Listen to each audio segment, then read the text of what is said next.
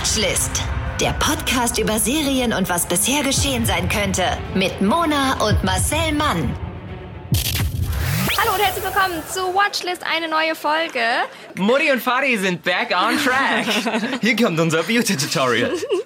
Eigentlich geht es in diesem äh, Podcast Watchlist um Serien, weil wir sind Mona und Marcel alias Mona Sohn Prime und Marcel Flix. Und dieses ausgereifte Wortspiel wurde Ihnen präsentiert von Treppen. Das Vintage-Must-Have für alle Menschen, die gerne zwischen Stockwerken unterwegs sind. Ich mochte Treppen, bevor Fahrstühle cool waren. und du liebst sie immer noch. I love the traps. I love the traps. From the bottom Wenn jemand sagt, oh no, it's a trap, sag ich, ja, dann lass uns Lass hochgehen. uns hochgehen. Dann lass sie uns steigen. Äh, eigentlich geht es eben um Serien, aber wir haben ja so viel zu reden. Also so viel, deswegen wird es einfach auch eine lustige Mammutfolge heute. Mit lustigen Ja, Themen. Weil wir sind alt und stark behaart und ausgestorben. Genau. Und wir haben einen ähm, Shoutout bekommen. Mhm. Mona, du hast es hier, Soll ich? Ja. nicht hier, da. Ich habe es extra Aber hier, hier ist es doch abgescreenshottet. auch. Ach so. Ist ja, jetzt egal. Ist jetzt auch. Jetzt lass mich! es knistert. Seit wir uns eine Woche nicht gesehen haben, knistert auch zwischen. Also nicht mehr. Es knistert nicht mehr. Es kracht Oh, zwischen uns. schlimm. Ein Riss. Schlimm, wir brauchen, sind Paartherapeuten Ja. am Telefon. Hallo, bitte. So, wir haben bekommen fünf Sternchen in der Podcast-App bei iTunes. Kann man das schön bewerten. Und da steht zwei Herz-Smiley-Augen.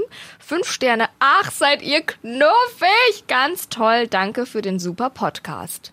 Gern geschehen. Süß, oder? Wir freuen uns von, kam das von li.e Ja. B, also lieb. Lieb. Das war auch eine sehr liebe Nachricht. Ja, vielen Dank dafür. Da freuen wir uns immer sehr. Ja, jetzt möchte ich dir so eine Serie ans Herz legen, von der ich halt dachte, dass die keiner kennt. Mhm. Und nach meiner Recherche im Interwebnet musste ich feststellen, dass das ab, also ab sofort anscheinend der aktuelle heiße Scheiß ist. Die Serie heißt nämlich Fleabag auf Amazon Prime. Die kam schon 2017 mit der ersten Staffel raus, 2019 die zweite. Fleabag heißt äh, so halbwegs übersetzt Streuner oder Mistvieh. Ich glaube, wir würden es so als Töle bezeichnen oder jemand, der halt so, so ein Flohsack. Das, Ja, sowas ist das. Streuner, ja. Und das ist ein absolutes Must-See. No way. way. Like wow, like awesome. Die junge Frau Phoebe Waller-Bridge. Englischer kann man auch nicht heißen. Sie könnte noch Potter. sie könnte Potter heißen noch. Hat mit Fleabag eine der tollsten weiblichen Fernsehfiguren geschrieben und gespielt. Mhm. Das muss ich einfach mal sagen. Und aber wer, also wer sich leicht fremdschämt, für den ist die Serie Okay. nix.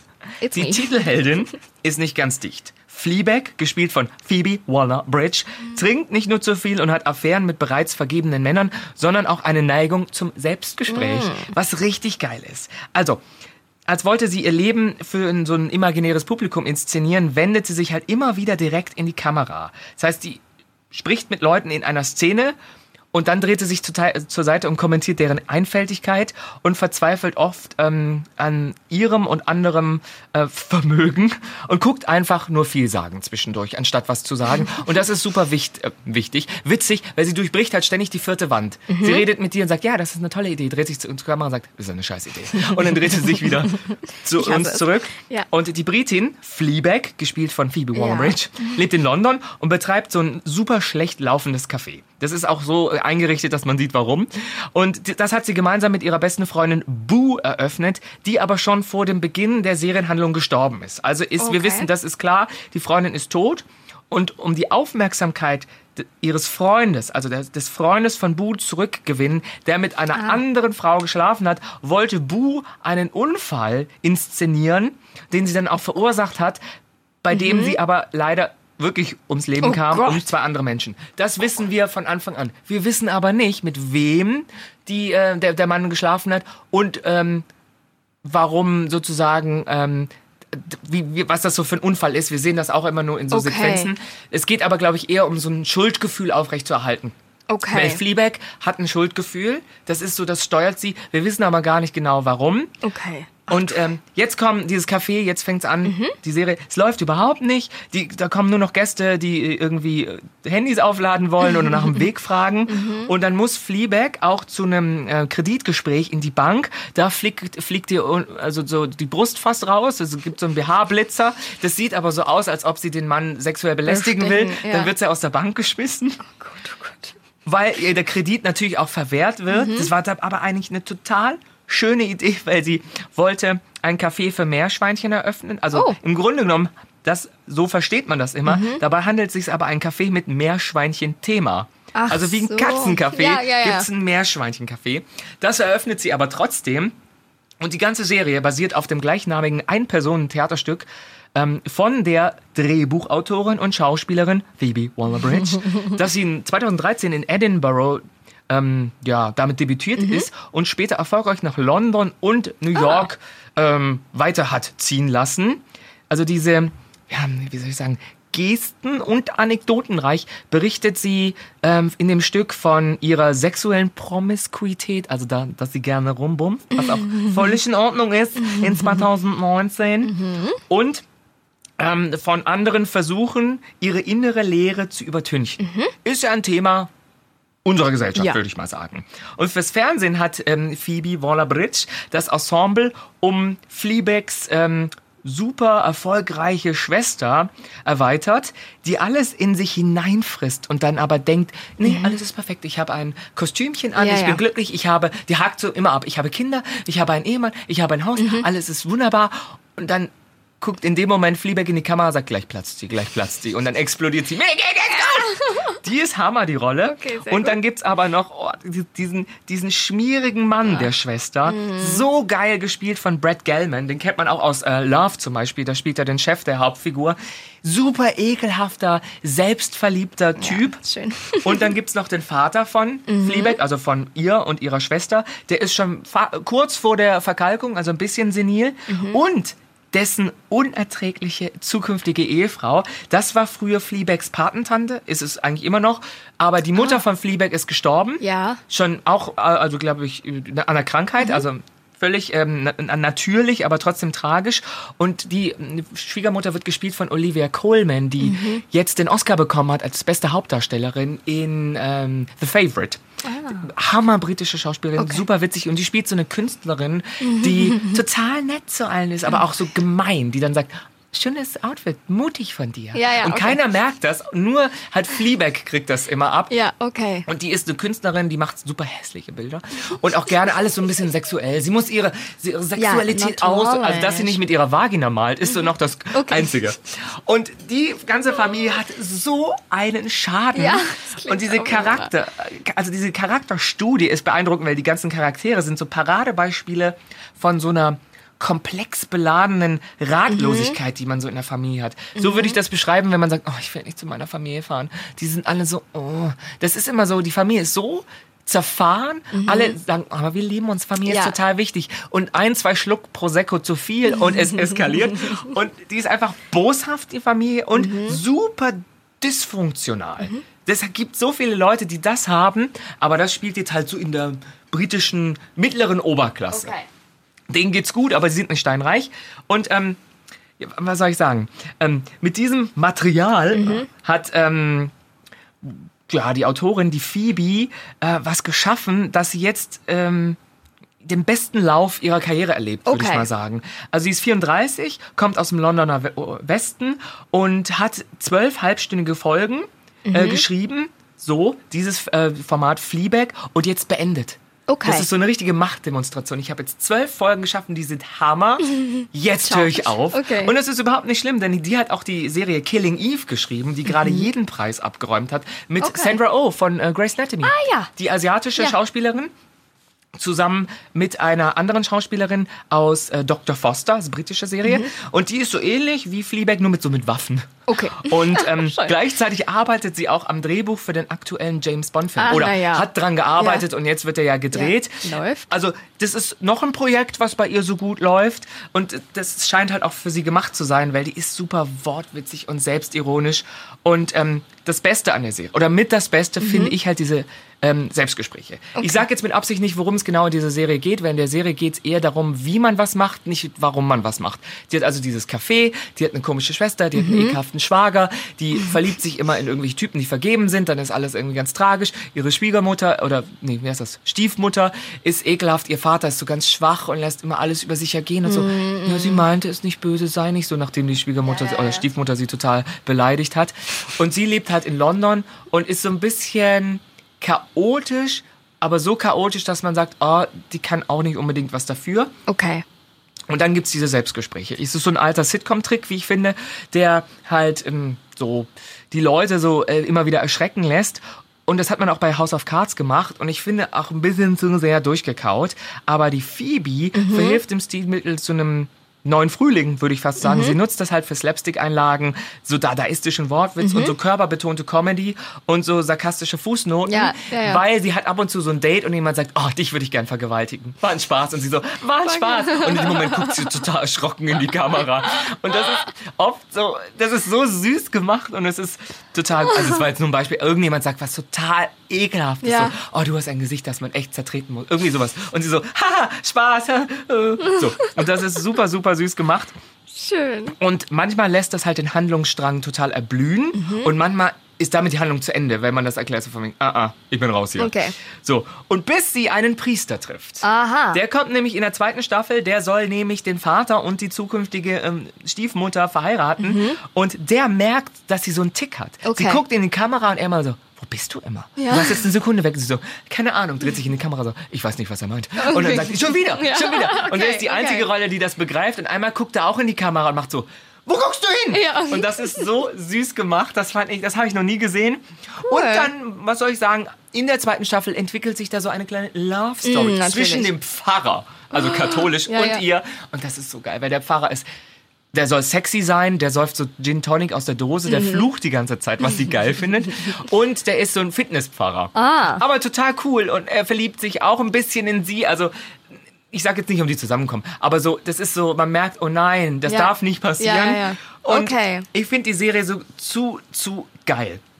Aber wer zu Pessimismus und so, sagen wir mal, destruktiven Weltansichten neigt, sollte sich ähm, die Serie nicht angucken. Die wurde von Amazon und BBC konzipiert, also wirklich BBC 3, der Sender hat da mitgearbeitet.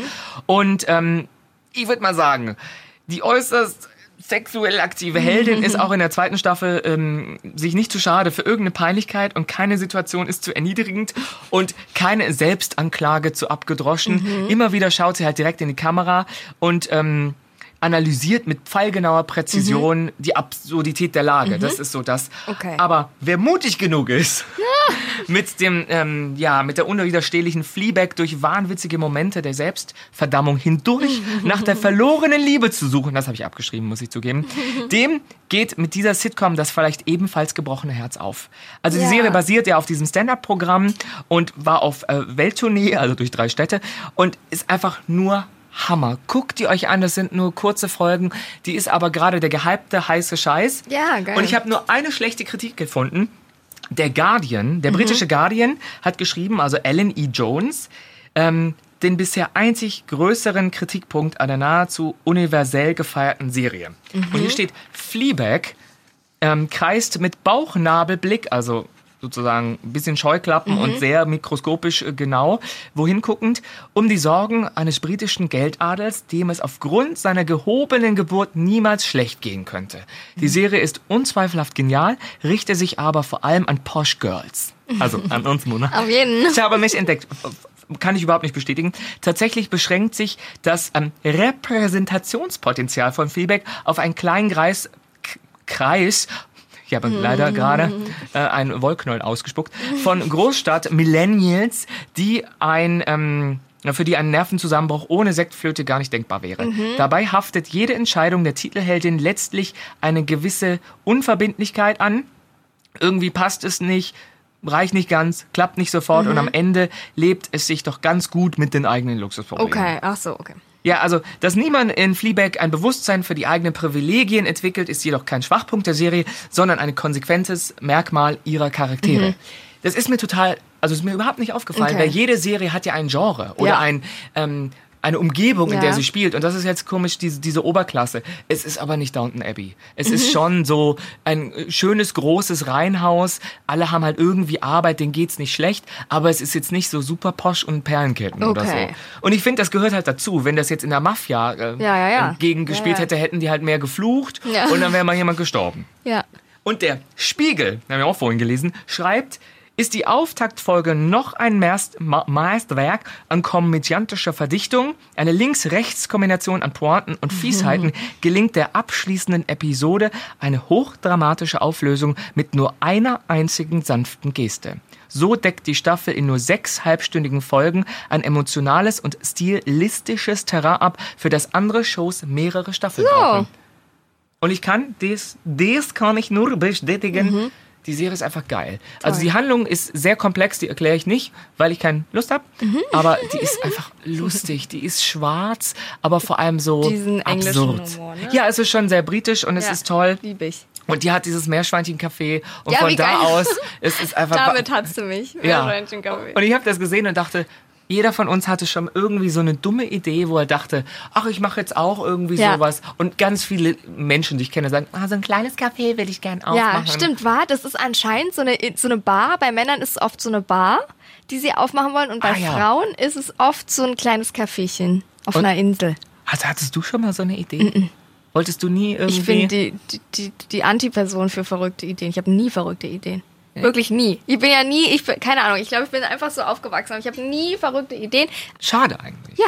Ich wollte als Kind immer so, also eine Zeit lang wollte ich, ähm, wie heißt denn das, Bibliothekar. Ich wollte gerne eine Bücherei haben, dass Leute zu mir kommen, Bücher ausleihen. Ich habe vor kurzem, als ich bei meinen Eltern war, äh, ähm, im Buch rück, also sozusagen ähm, die letzte Seite des Ja. Buches war so ein Zettel eingeklebt, wo man Ausleihdatum und Zurückbringdatum Ja, ja, eintragen konnte, weil ich mir selber eine kleine Bibliothek erfunden habe, aber niemand wollte was ausleihen. Ich habe die Idee so schön gefunden, dass Leute zu mir kommen mit so, ich brauche unbedingt ein Buch für dieses Bedürfnis und ich gehe dann ins Regal und sage, hier, bitteschön. Klaro. Hier, Bernhard und Bianca, die Mäusedetektive, das, das Bilderbuch. So, ja, Bist du süß. weil ich so viel als Kind gelesen habe und fand das so toll. Und natürlich fände ich es furchtbar, jetzt in einer Bibliothek zu arbeiten, weil ich glaube, nicht mehr lange einen Arbeitsplatz hätte. Und wie langweilig auch, oder? Ich Nichts. glaube, die Idee ist schön. Aber Die die, ist Arbeit ist, ganz anders. Da muss man, glaube ich, mit Geldern haushalten. Du wirst ja von der Stadt Stimmt, ein bisschen wahr. gefördert. Gleichzeitig kannst du keine neuen Bücher kaufen. Wird immer weniger ausgeliehen. Ja. Der Computer, der vor 15 Jahren noch das Internetportal fürs Dorf war, ist verwaist und verstaubt in der Ecke. Ich glaube, die Idee ist romantischer, ähnlich wie bei so einem Meerschweinchencafé als die Realität. Mhm. Ja. Ich weiß gar nicht, wann ich zuletzt in der Bibliothek war. Wahrscheinlich für die Uni. 2012 oder so, glaube ich. Ne, ich jetzt vor kurzem, aber in einer anderen Stadt, um die mir mal anzugucken. Ah? Und es gibt überall die Studenten, die an diesen Computern sitzen oder irgendwas lesen, einfach damit noch. sie sich zu Hause nicht ablenken mit was anderem. Und es Stimmt. gibt diese, In die diese Bib. Lass mal in die Bib Yes. zum Lernen. Da Genau. waren die immer lernen in der Bib. Und dann haben die, sind die jetzt alle BWLer, dreimal geschieden. Ja, diese. Ich war nie Und in der verfettet. zum Lernen. Ich war mal zu Hause. Ich, war, ich wollte mal ein Buch schreiben und war in der, hieß, hieß die auch hier, in der Staatsbibliothek Mhm. hier auch, hinter der Philharmonie ist die. Und da wurde ich auch mal angesprochen, weil vor der Bib stehen dann immer diese, die dir so Kredite andrehen wollen, so Studentenkredite wirklich? oder irgendwas, also auf Studenten abgezielt. Und die hat mir gefragt, und was studierst du? Ich so, ich studiere nicht, ich schreibe ein Buch. Ja, später ist aus diesem Buch sozusagen ein Comedy-Programm geworden. Ich lese es, ohne abzulesen, einfach laut vor. Geil. Das ist mein Buch. Nehmt das. Der Koran frech gerappt. Das ist mein Buch. Kennst du diese Bücher, wo immer so in, in so Öloptik so ein Herrenhaus auf dem Titel ist und dann das Geheimnis der Schwestern, der verlorene Brief. Vermutlich gibt's die, was ich gerade. Wirklich? Ja. Im Ja. Nebel der Vergangenheit. Sowas. Die lese ich ab und zu auch gerne, Ja. weil die sind so angenehm, emotionalisierend, ohne dass man Total. sich was merken muss, außer 1838 hat Emily van der Blunt. So.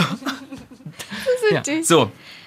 Das ist doch ein tolles. Also wenn alle Stricke reißen, machen wir da draus jetzt einfach einen Film. Habt ihr da draußen Ideen für, also verworfen, wir wollen uns jetzt nicht lustig machen über eure Kindheitsträume, verworfene Ideen, die ähnlich klingen wie dieses Meerschweinchencafé, meine Bibliothekskarriere. So, dann war es das für heute auch. Ist das jetzt das Ende? Ist, das soll das Ende sein.